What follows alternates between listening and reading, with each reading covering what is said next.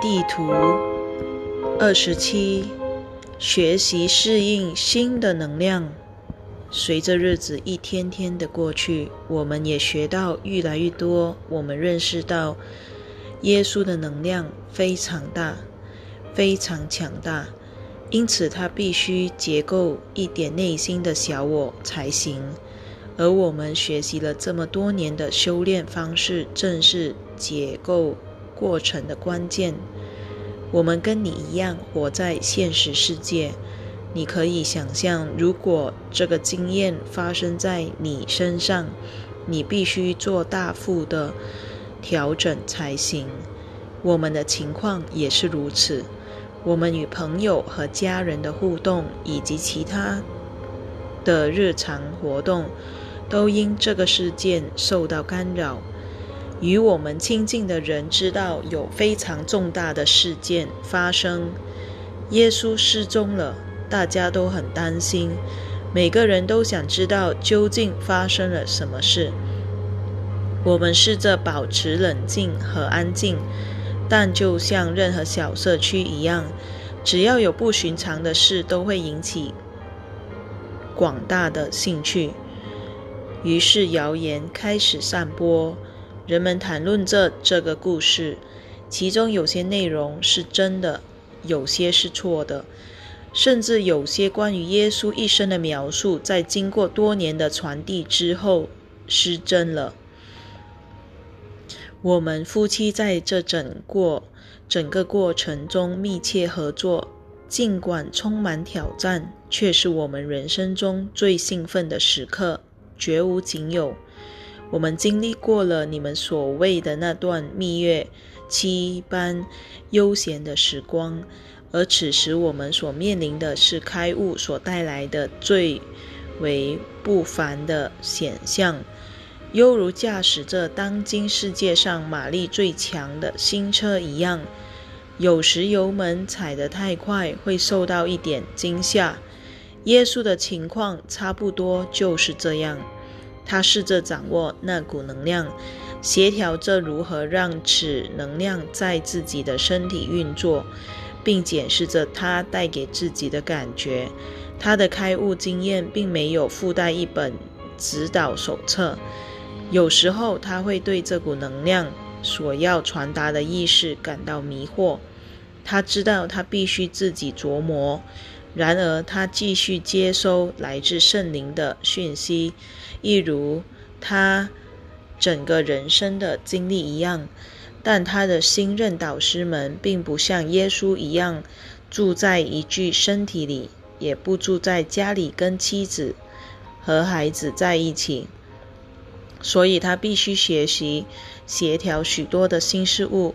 不只是他不需要吃跟以前一样多的食物这件事而已。接下来的几个月，他花时间学习如何掌握那股能量以及其他人。对亲近他的人而言，这也不是一个容易的过程。他的每个学习及教学伙伴的情况都不一样，他们有各种不同的反应。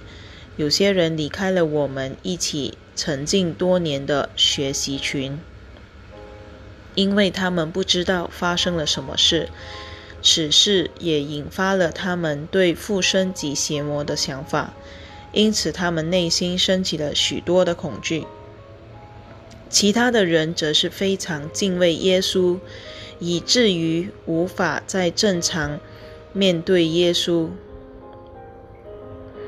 还有一些人的反应介于两个极端之间，因此我们协调着跟其他人之间的关系。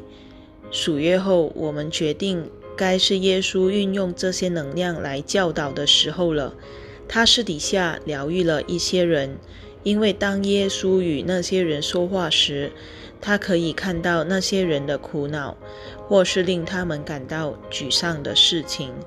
人们开始在耶稣临在时感觉到病情好转，人们开始感觉到极为安好，因为他们的内心受到耶稣所散发的振动频率影响而平静下来。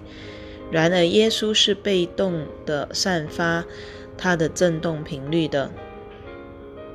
人们可以感觉到耶稣的灵在，以及从他身上所流露出的光和爱。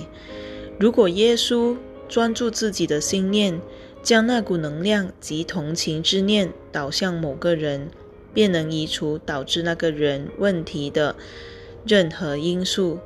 他知道移除这些因素不是人们容易掌握的一件事。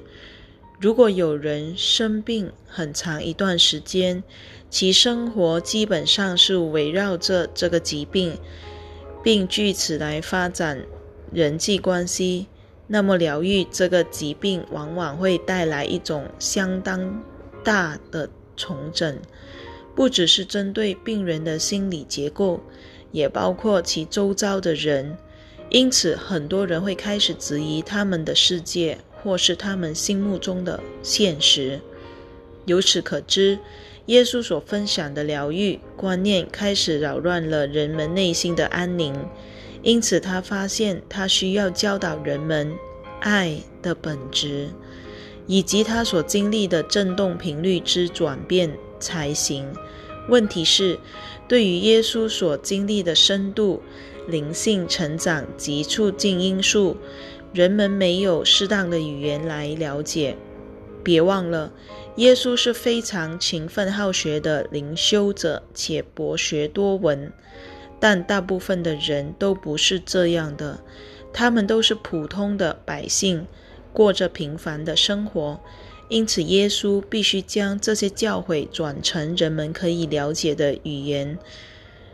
当然，这就是他想出语言的原因。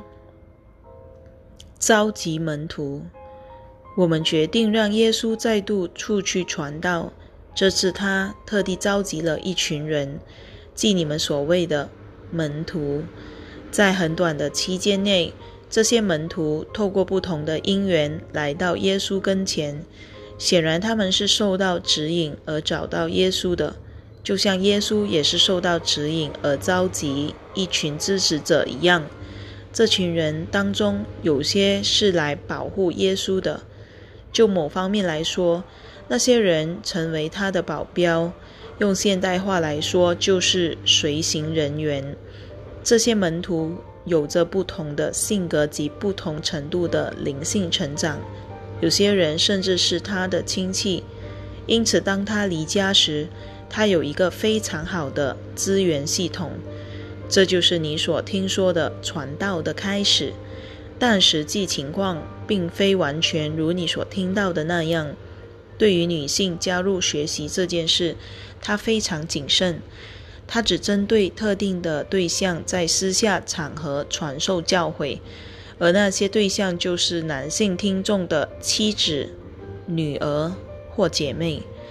这些男性有着开放的心灵，愿意听听有关男女平等、所有人及所有生命都是神圣的，以及除去批判这类观念。你也知道，轻视女人的学说。所抱持的态度就是负面的评价女人，这正是耶稣直接面对的问题。因此，耶稣的教诲也造成了人们的巨大困惑。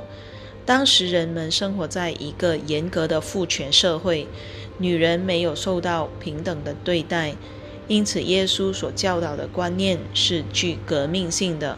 当耶稣从旅行返家时，他会跟我谈及这些事情。显然，我们之间的安排，也就是我在家里照顾孩子，保持平静和快乐的状态，对他确实有帮助。他会在几天的教导、传道及治疗之后返家，因为那个时候他会非常疲倦，有时承受不住他被指派的任务。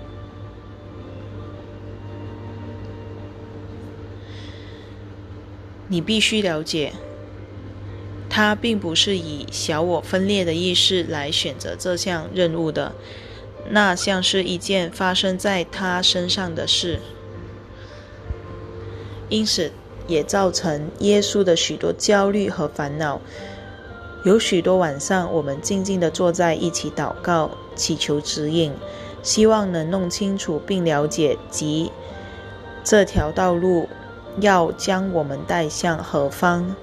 他在很早的时候就获获悉这项传道工作不会持续很久。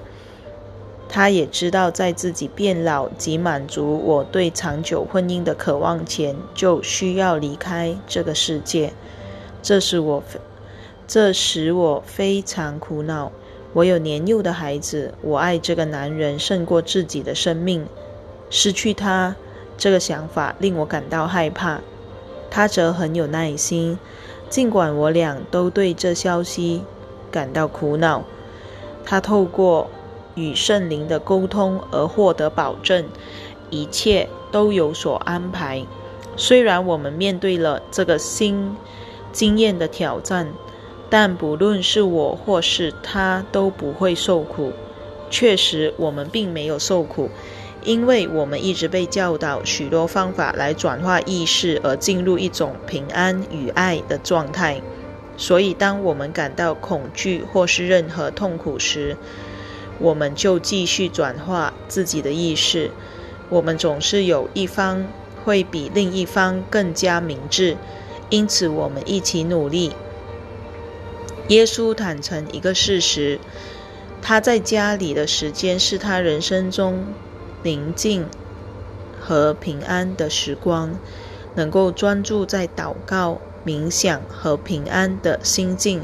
这有助于他在外教导与传道时度过充满挑战的忙碌期间。